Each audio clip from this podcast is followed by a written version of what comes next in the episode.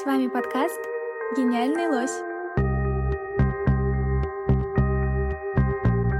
Всем привет! Вы слушаете подкаст «Гениальный лось». В каждом выпуске мы болтаем о повседневности различных российских городов и музеев.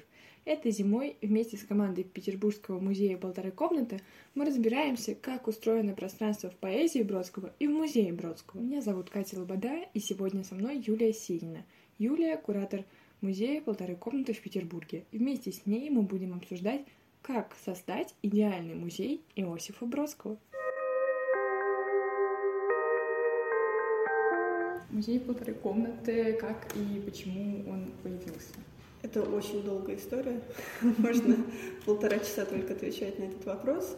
Во-первых, конечно, всем было очевидно, где этот музей должен быть где вообще делать музей Бродского, где для этого самое логичное место. Конечно, коммунальная комната на улице Пестеля, где Бродский с родителями прожил 17 лет.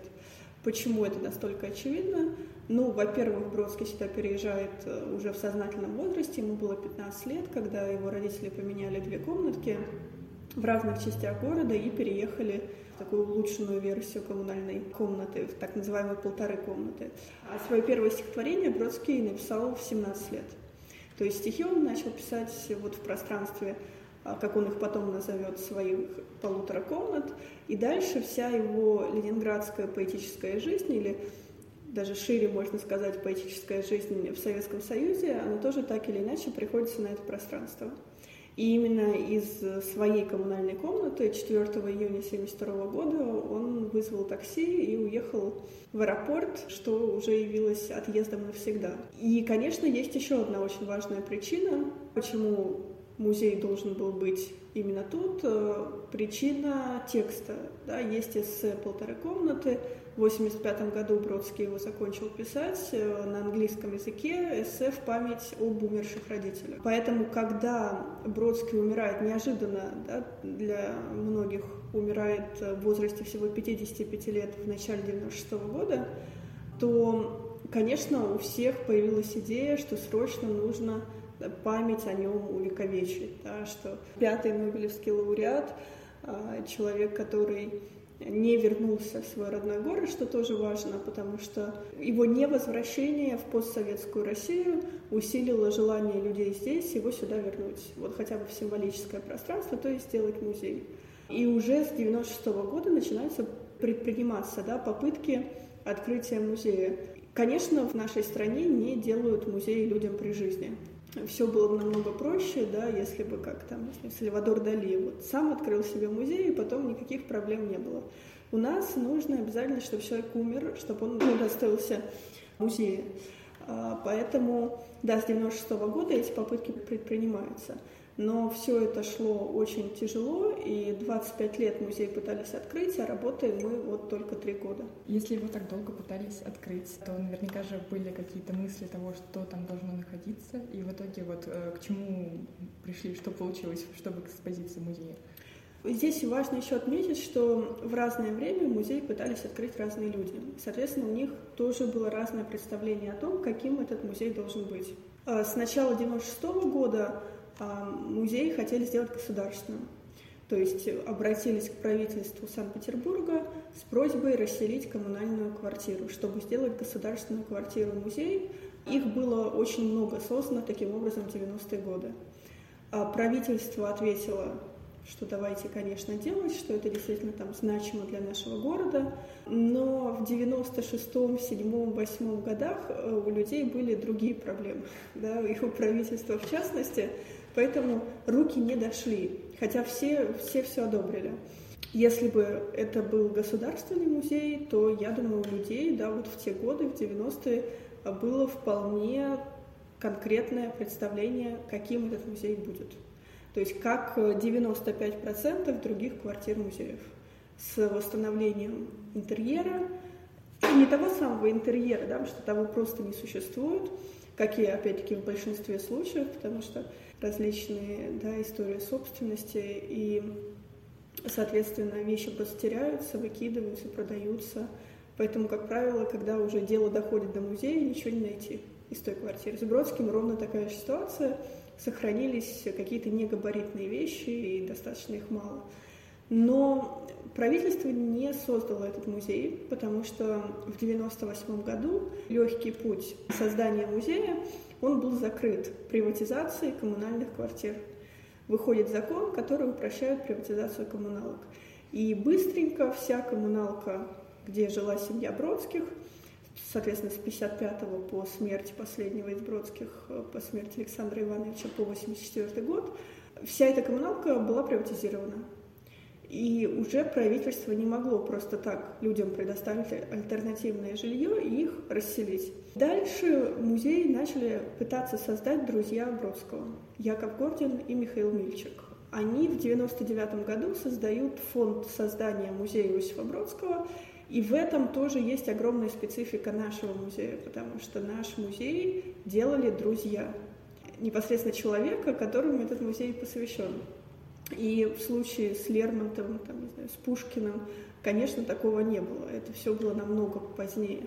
А в нашем случае музей начинали делать люди, которые были в этом пространстве сотни раз, у которых есть личная какая-то эмоциональная связь э, с каждым там, углом этой квартиры. И опять-таки у них было представление, каким он должен быть. И оно, в принципе, совпадало с, наверное, с представлением такого государственного музея квартиры, потому что в какой-то момент они люди, не имеющие музейного опыта. Поэтому они обратились к коллегам, которым они доверяют и которые значит, сделали отличный на то время музей. Это музей Анны Ахматовой в Фонтанном доме. Параллельно шло расселение комнат, очень тяжелое, соседи не хотели продавать, не хотели съезжать, три раза стоимость возрастала у этих комнат. Потом, значит, была проблема, да, в 2010 году, когда все-таки три комнаты из четырех расселили, а, то последняя соседка Бродских, Нина Васильевна, она отказалась съезжать, да, и все это как бы встало. Но параллельно с процессом расселения, естественно, а, начали думать, э, а каким музей будет. И, значит, обратились к старшим коллегам, к музею Анны Ахматовой, который на тот момент уже собирал активно вещи Бродского и хотел сделать вот этот музей как филиал своего музея. Это тоже восстановление обстановки и создание впечатления, что вот Бродский только тут сидел, писал «Не выходи из комнаты», а, там его печатная машинка, его, не знаю, чай, его сигарета. И мы зашли в тот момент, когда Бродский вышел из комнаты. Вот создание впечатления, да, что ничего не изменилось, что он тут, и мы как бы подглядываем за их вот жизнью с родителями, да, только их там нет. Вот такая совсем понятная да, концепция. Это то, что хотели сделать это, в фонтанном доме. Да, это то, что хотели сделать в фонтанном доме. Но дальше все застопорилось, потому что, опять-таки, соседка Нина Васильевна, она на отрез отказалась продавать свою комнату. Дело не в деньгах, дело в том, что она родилась в 1936 году, в этой квартире родилась, пережила здесь первую блокадную зиму, и дальше вся ее жизнь, все ее 87 лет на данный момент, они все прошли вот в пространстве ее 40 метров. Ее прекрасно можно понять, она нам сказала, что я здесь родилась, я хочу здесь умереть. Это ее право. Да? Бродский жил в этой квартире 17 лет, она живет 87 год. Но никто не знал, да, как собственно, музей это теперь делать. Вроде какие-то идеи есть уже, но все просто встало. И, наконец, третья итерация да, открытия музея – это уже, собственно, попытка нашей команды, попытка, которая все-таки увенчалась успехом, его открыть. А в 2017 году об этой всей истории с бабушкой, с нерасселенной квартирой, с музеем, которого все очень ждут, но его до сих пор не существует, об этой истории узнает наш нынешний директор, бизнесмен Максим Левченко, и э, решает полностью на свои личные инвестиции все-таки как-нибудь этот музей осуществить. Он э, сразу планировал сделать частный музей. Это огромная редкость для России, потому что даже друзья Бродского, которые частные люди и которые имели общественный фонд, даже они не могли помыслить себе это как частную историю, потому что они обратились в фонтанный дом. А почему так сложно у нас в стране помыслить частный музей? Потому что существует у государства монополия на память. Нельзя в России представить частный музей Пушкина. Потому что Пушкин — это наше все. Это дело, значит, государственное. Как о нем вспоминать, как о нем говорить, ну и так далее. Когда Максим вот принял решение делать музей вот самим частными людьми, то это было воспринято с некоторой осторожностью, как в дальнейшем и концепция, которая родилась да, в процессе обсуждений, каким, опять-таки, музей должен быть. А Максим договорился с Ниной Васильевной, что он выкупает соседнюю квартиру, которая только одной стеной смежна с значит, мемориальной квартирой, и ей ставят перегородку в коридоре. Мы ей оставили все общие коммунальные пространства, у нас нет доступа на кухню, э, в ванну, э, в парадный вход, черный вход, хозкомната и так далее. Это все осталось в ее части, а у нас, соответственно, получились полторы комнаты в полутора квартирах. Да? То есть полторы комнаты, которые еще друзьями Бродского были расселены в начале нулевых, и две комнаты соседей. И встал вопрос, что делать. Естественно, все сказали, давайте делать, как и задумывали, то есть восстанавливать обстановку. Не так трудно эти вещи найти, потому что можно поехать там на удельный рынок в Петербурге и примерно такой же шкаф, как был у Бродского, такую же тахту э, купить. Посовещавшись с, в частности, художником и архитектором нашего музея Александром Бродским, с первым куратором нашего музея с Наринской, все пришли к выводу, что вот такого делать не хочется в случае Бродского, да, потому что не хочется вообще делать никакого фальшака, а делать вид, что ничего не случилось, и он вот тут сидит и пишет. Делать такой вид, да, нам показалось нечестным ни по отношению к истории самого Бродского, к истории его семьи, к истории этого пространства, потому что когда умирают родители Бродского в той комнате в 83 и 84 годах, то туда заселяют следующих людей просто по очереди, по ордеру, совершенно никак незнакомых, неизвестных Бродским, не имеющим к ним никакого отношения. И люди живут там 30 лет, делают свои ремонты, у них какая-то своя жизнь, они не задумывались, кто здесь жил до этого, они выбрасывают мебель, потом там снималось кино, и от Бродских там вообще мало что осталось. И мы постепенно пришли к идее пустоты, а, идее отсутствия. То есть мы провели в полутора комнатах, вот в этой главной да, мемориальной комнате, научную реставрацию, открыли все слои, которые могли там помнить Бродских, то есть мы работали как археологи, которые копают руину буквально, и руины не достраивают, поэтому ничего своего мы туда не вносили. И мы решили, что комната постоянно будет пустой.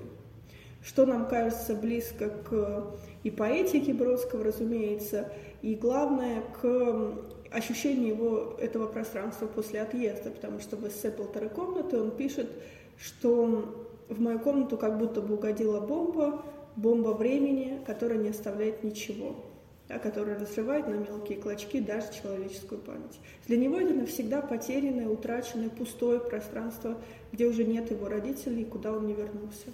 Ну, наверное, для тех, кто очень хотел, чтобы это было именно пространство, в котором мебель и вот это все как бы повторяющий образ, э, можно сказать, что успокаивает то, что сейчас на экскурсиях показывают фотографии Михаила Мильчика, как вот э, покинул комнату, наверное, сам Бродский тоже помнил комнату именно в таком состоянии, как он уезжал. Есть... Да, да, да, это удивительная история, потому что, опять-таки, мало какой музей может похвастаться такой детальной документацией каждого угла пространства. А спасибо Михаилу Мельчику, сооснователю нашего музея, что 4 июня 1972 года, когда Бродский был вынужден ехать из страны, он сделал, совершил, как он сам об этом говорит, фотоподвиг.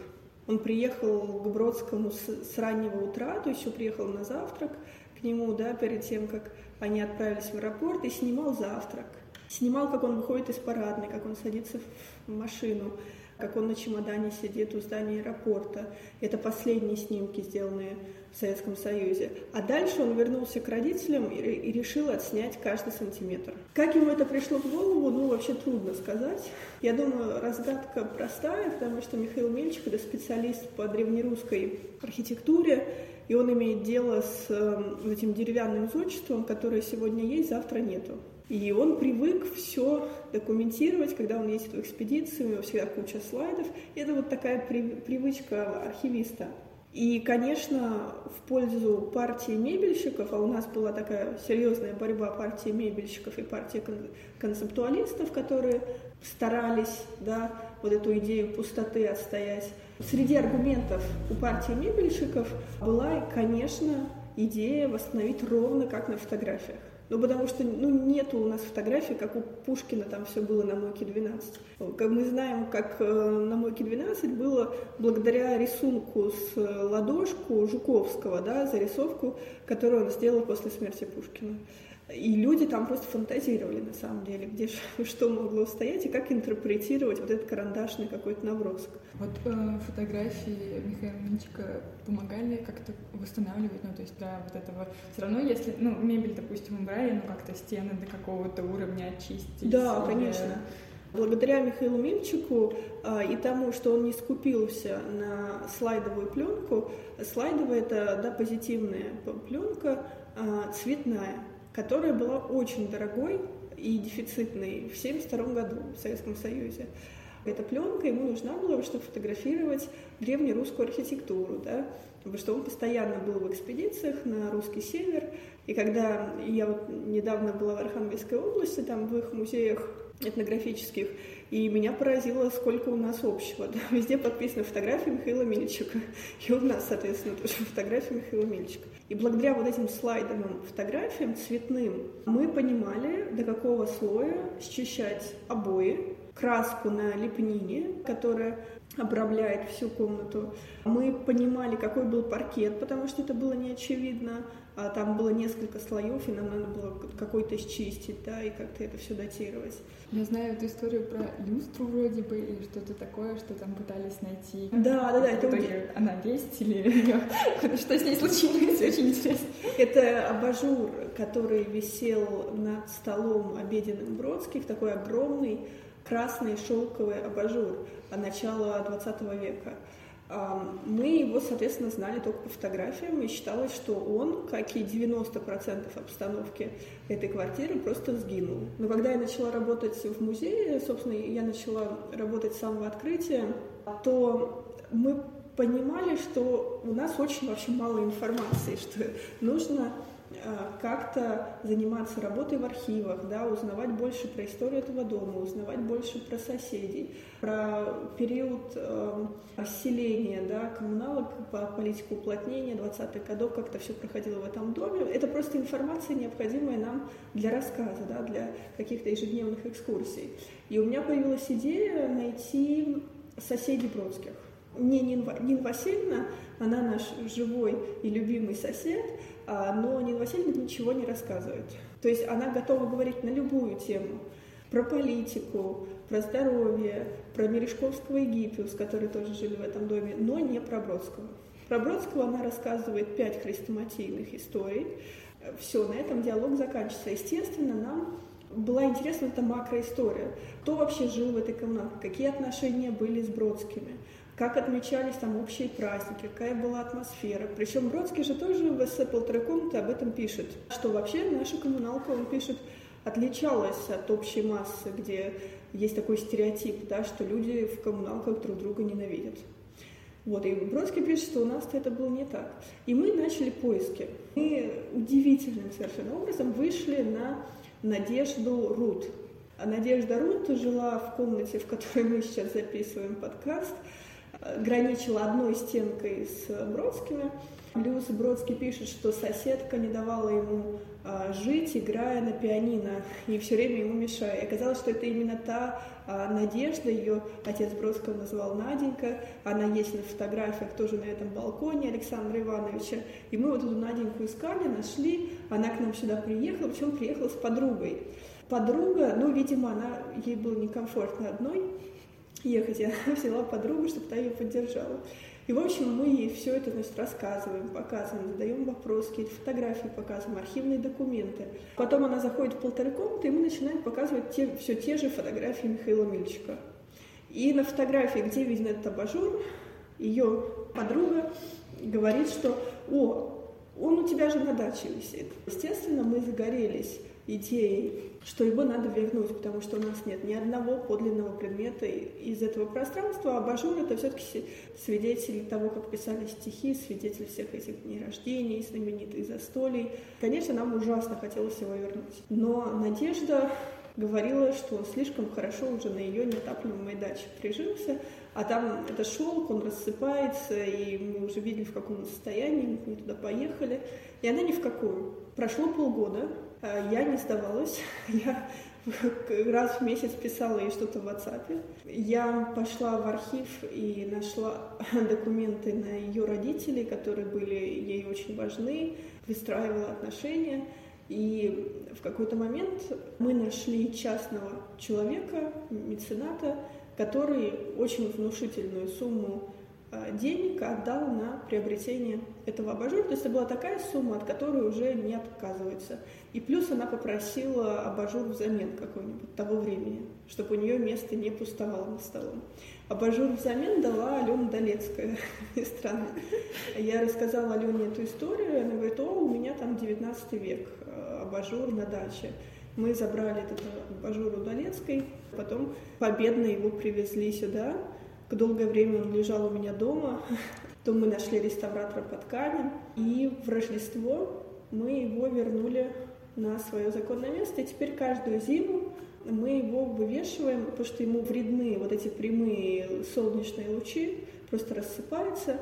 А поэтому зимой только он у нас висит. Да, целая история. Вот то, что расселяли квартиры, они как бы для чего нужны были, какие в итоге пространства появились в музее? Ну, для начала нам нужно было самое простое, нам нужно было как-то попадать в полторы комнаты. А, Нина Васильевна же, ее комната первая у входа. Использовать парадную с улицы Пестеля, через которую каждый день ходил сам Бродский и его родители, мы не могли, потому что нужно было сталкиваться с Ниной Васильевной, мы этого допустить не могли, потому что, естественно, она дико против, это просто негуманно по отношению к ней, человек там живет.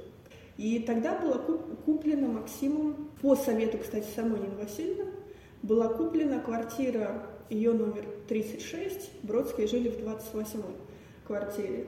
А 36-я квартира одной стеной смежна с э, коммуналкой Бродских.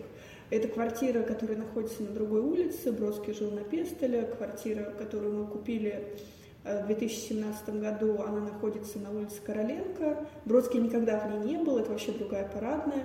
Но одна стена смежная есть. И вот ради этой стены мы купили изначально эту квартиру. То есть буквально полторы комнаты получились в полутора квартирах. Дальше мы вынуждены были расширяться еще потому что когда мы открылись, мы ходили через жилую парадную, потому что Бродский жил на втором этаже, и здесь нужно сказать ему спасибо, что не на пятом, потому что никак было бы не избежать хождения мимо соседей. Вот я очень люблю квартиру музей Куинджи в Петербурге. Это мастерская Куинджи с потрясающим совершенно световым окном, но она на шестом этаже, или на пятом, или на шестом. И посетители музея вынуждены ходить пешком все пять, там, шесть этажей, то есть мимо жилых квартир. И там висит объявление, что для посетителей музея лифт не работает. Естественно, эта напряженность есть во всех домах, квартирах, в жилых домах, которые находятся, они преимущественно все в жилых домах. Но есть, конечно, случаи блока, где вы купили весь дом, но это исключительный случай. Поэтому у нас начался конфликт с соседями, очень серьезный. А соседи подавали на нас суды во всевозможные инстанции, нам плевали на дверь каждое утро, нас обвиняли в каком-то убийстве. Сейчас это смешно рассказывать, но тогда было, соответственно, совсем не смешно, потому что мы понимали, что в такой атмосфере нездоровый музей не может функционировать, потому что соседи буквально с транспарантами встречали посетителей музея что вызывало недоумение, естественно, у посетителей, у нас, у всех. Постепенно стало ясно, что эти противоречия не разрешатся до той поры, пока у нас не будет своего отдельного входа. И тогда мы поняли, что нужно покупать какое-то помещение под нами и делать отдельный вход с первого этажа. Вариантов было немного. Самое большое помещение под нами это была кальянная. С 90-х годов очень успешно функционирующая, с которой соседи не боролись. Они боролись с музеем у себя в доме, хотя от кальяна были потрясающие ароматы И ковид, э, кальянные начинают мешать лицензии, и мы совершенно удачно смогли приобрести это помещение тоже.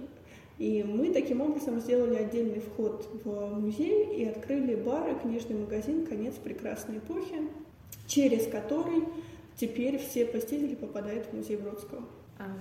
Сейчас появилась э, квартира 34, это новое пространство. Для чего оно нужно и почему музей решил да, приобрести? Если отвечать честно, почему решили приобрести, потому что предложили. Тут в этом доме, в доме Мурузи, когда люди собираются продавать квартиры, они сначала идут к нашему директору предлагать купить, потому что знают наше вот это желание масштабироваться. И мы очень любим этот дом.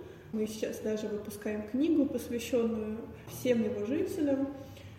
Соответственно, в этом есть желание сохранить наследие. Старый фонд в Петербурге, исторические квартиры, здания, они все находятся в каком-то совершенно жутком, преимущественно в жутком состоянии. Вот сегодня рухнул дом на Гороховой, да, шестиэтажный просто, потому что это не поддерживается в должном виде. И с одной стороны, это некое вообще спасение этого пространства, да, потому что понятно, что мы очень деликатно делаем какие-то реконструкции, ремонты. Также, конечно, нам нужно было расширение экспозиционного пространства музея, потому что у нас очень мало стен в музее, то есть мы не можем проводить полноценные, например, художественные выставки. Мы очень хотели сделать такое именно отдельное выставочное пространство. А квартира 34 — это 170 метров. На пятом этаже эта квартира является проекцией квартиры Бродского, то есть она ровно над квартирой Бродских расположена. И когда уже ее приобрели, когда начали думать о проекте, то я проверила домовые книги, и я увидела, что, оказывается, эта квартира, это первая квартира Синеида Гиппиуса Дмитрия Мережковского в этом доме. Они переехали туда в 89 году, 19 века, прожили там три года, для них это был такой недорогой вариант жилья, от которого Зинаида Николаевна очень страдала потому что нужно она после чехотки, нужно было подниматься на пятый этаж без лифта, поэтому при первой же возможности, при первых же заработках, через три года они спустились пониже, на третий этаж, уже не так, а, уже не так тяжело в этом же доме, да, они сняли вторую, потом третью, а потом четвертую квартиру. 23 года они здесь прожили. Поэтому квартира 34 для нас, конечно, обрела еще и другие смыслы. И мы не можем полноценно проводить там выставки круглый год, потому что это, опять-таки, жилая парадная, пятый этаж. Но два раза в год мы договорились эти выставки проводить, а в остальное время мы ее сдаем в краткосрочную аренду и даем возможность людям пожить со смыслом, побыть соседями Бродского, и, конечно, для нас это еще такой заработок, подспорье, потому что, опять-таки, напомню, что мы частный музей, мы живем на то, что мы заработали. И мы, наверное, один из немногих музеев России, который вышел на самоокупаемость. Ну, а в апреле 2024 года мы открываем еще одно большое пространство в этом доме, китайскую закусочную и бар под названием «Пища династии Минь». Это проект, который мы делаем с нашими друзьями, с Элька Питас, и Бродский обожал китайский фастфуд. В Нью-Йорке он питался только в Чайна-тауне. Это он водил туда от Сьюзан Зонтак до своих ленинградских друзей, которые к нему уже приезжали в начале 90-х. И Саша Бродский, да, наш любимый архитектор, художник, он, он жил тоже 4 года в Нью-Йорке, тоже питался только китайской едой, и, в принципе, ее очень любит. Он просто загорелся этим проектом. Мы бо- очень боимся, что из этого получится, но, судя по стройке, это будет нечто такое очень необычное для нашего города, и мы надеемся, что люди будут ходить в такое место двух Бродских. А, а как так получилось, э, что Александр Бродский э, тут? Да, Александр Бродский появился в истории нашего музея случайно, как и музей а, тоже, по сути, появился случайно. Если бы Максим эту историю не услышал, то музея бы, соответственно, я уверена, не было бы до сих пор. Как э, Саша появился, да, это, конечно, известная история, которую мы рассказываем на экскурсиях тоже, то есть здесь нет секрета, а в том, что изначально был устроен конкурс проектов и самые именитые российские архитекторы в нем участвовали. Я не буду называть фамилии, потому что все равно эти проекты не были реализованы. Все это было очень симпатично, но а, ну вот как-то не трогало. И тогда Максим, наш директор, начал вот входить в круг Бродского, знакомиться с его друзьями, с его семьей. И таким образом он оказался в Венеции на спектакле «Бродский-Барышников», где Михаил Барышников вот на протяжении всего действия читал стихи своего лучшего друга. Барышников согласился с ним встретиться после. Максим рассказал ему всю эту историю, что вот наконец-то хоть какой-то музей будет. И тогда Барышников сказал, что музей Бродского может сделать только Бродский, имея в виду Сашу а, Бродского. Да, по иронии судьбы они однофамильцы, но вот просто из города Броды вышло много замечательных людей. Летом э, в пространстве квартиры 34 проходила выставка от руки. И вы, как один из кураторов, э, могли бы рассказать, что это за выставка? Да, это была выставка, первая выставка в 34-й квартире, с которой, собственно, она и открылась, и началась. И идея этой выставки родилась, э, когда летом 22 года к нам в первый раз э, приехала просто как посетитель Марин Демна Лошак. Марин Демна, естественно, к тому времени уже очень много слышала про наш музей, но как-то вот все не представлялось возможности наконец до него доехать и туда попасть. И мы подружились в тот момент, мы показали многие другие проекты, которые Максим делает э, с Александром Бродским. В последний день своего пребывания здесь она приехала и сказала, что мне приснился сон. А значит, какую нужно делать выставку? А, чтобы, чтобы вот все люди сидели и переписывали стихи, и таким образом соединялись как бы с текстом, да, и через текст с самим поэтом. И мы все тогда это не очень восприняли всерьез, ну, сон и сон.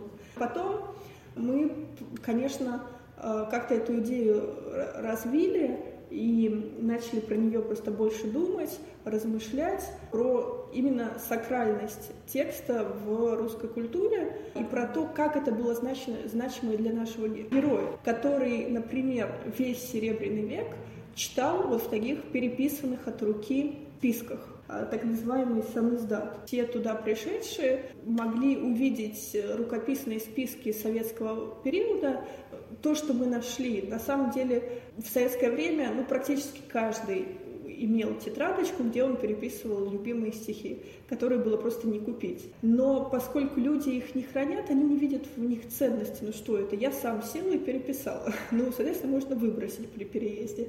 Поэтому мало у кого сохранились эти а, вещи. В гараже мы что-то в архиве нашли в центре самиздата на Пушкинской 10. В общем, пособирали откуда могли такую историческую часть. Вторая часть, это, собственно, было про актуализацию этой практики сейчас, и мы просили выбрать из эм, разложенных там книг одно стихотворение Бродского и также его переписать и прикрепить на ковер потому что вся квартира у нас увешана старыми грузинскими коврами, и в этом тоже есть метафора переплетения смыслов. У нас люди, которые туда приходили, складывались вот в один большой ковер. Вообще, мы когда пришли на выставку, нам сказали, что самое важное — это как раз это самое сакральность переписывания, но как нам проводила экскурсия Марина Деуна, и нам не было уточнено, что можно только Бродского, и я, как человек, написавший не Бродского, очень мучаюсь вопросом до сих пор, можно ли было не Бродского. Да, конечно, можно было бы, на, на самом деле, можно было бы не Бродского, но мы разложили там именно книги Бродского, потому что все-таки это наш герой, да, и мы должны от него э, все-таки э, исходить. Почему именно взять листик и написать что-то? Ну, и кажется, конечно, что это забытая сама практика переписывания, потому что сейчас мы не пишем письма, да, мы только иногда расписываемся, когда нас просят в каких-то документах расписаться, а нам кажется, что как раз практика написания от руки, она не только нас приближает к опыту, который проживает поэт, мы буквально через собственное тело пропускаем, собственно, и текст, и приближаемся, возможно, к его смыслу чем если мы, например, скопировали и вставили это в мессенджере и кому-нибудь скинули. И нам кажется, что с одной стороны это как бы механистическое действие, что вот мы видим текст, и мы его воспроизводим своей рукой на бумаге. Но это никогда не может быть просто механистическим. Потому что э, можно было даже проводить эксперимент, как люди начинают вдумываться в то, что они пишут. Ну, мне еще нравится, что многие рисовали, и как-то это сразу, во-первых, выводит на то, как, какие у них ассоциации, mm-hmm. а во-вторых, и на то, что можно посмотреть, что вот э, какие-то параллели не только в выбранных текстах, но еще в рисунках, когда совпадает стихотворение и похожая иллюстрация к ней, очень довольно получается. А вдруг они вот могли познакомиться. Да, совершенно верно. А вы написали текст Бродского? Да, я точно его писала, а, потому что во время выставки у нас шел такой фильм, где создатели выставки и друзья Бродского переписывают какое-то стихотворение, любое. Но, если честно, я не помню, какое это было стихотворение. Но часто спрашивают на экскурсиях, и вообще, естественно, это закономерный вопрос, а какое ваше любимое стихотворение у Бродского. Но когда ты глубоко занимаешься каким-то поэтом, у тебя не может быть одного текста. Они меняются в зависимости от контекста жизни, от ситуации. Не знаю, мало кто помнил стихотворение Бродского «Письмо генералу Z» до печально известных событий, а теперь его цитируют при случае и без случая. Опять-таки тексты Родского про эмиграцию тоже сейчас звучат совершенно иначе. Вроде один из сильнейших текстов, на мой взгляд, это пятая годовщина. Есть, конечно, что-то вот такое, что всегда может прозвучать внутри, да. Я, например, люблю очень Норинский цикл, стихотворения, написанные в ссылке, частности, совершенно гениальная там «Новая станция к Августе». А, кстати, мне кажется, я вот «Новая станция к Августе» отрывочек ей писала. Ну, наверное, это все. Спасибо большое. Да, спасибо.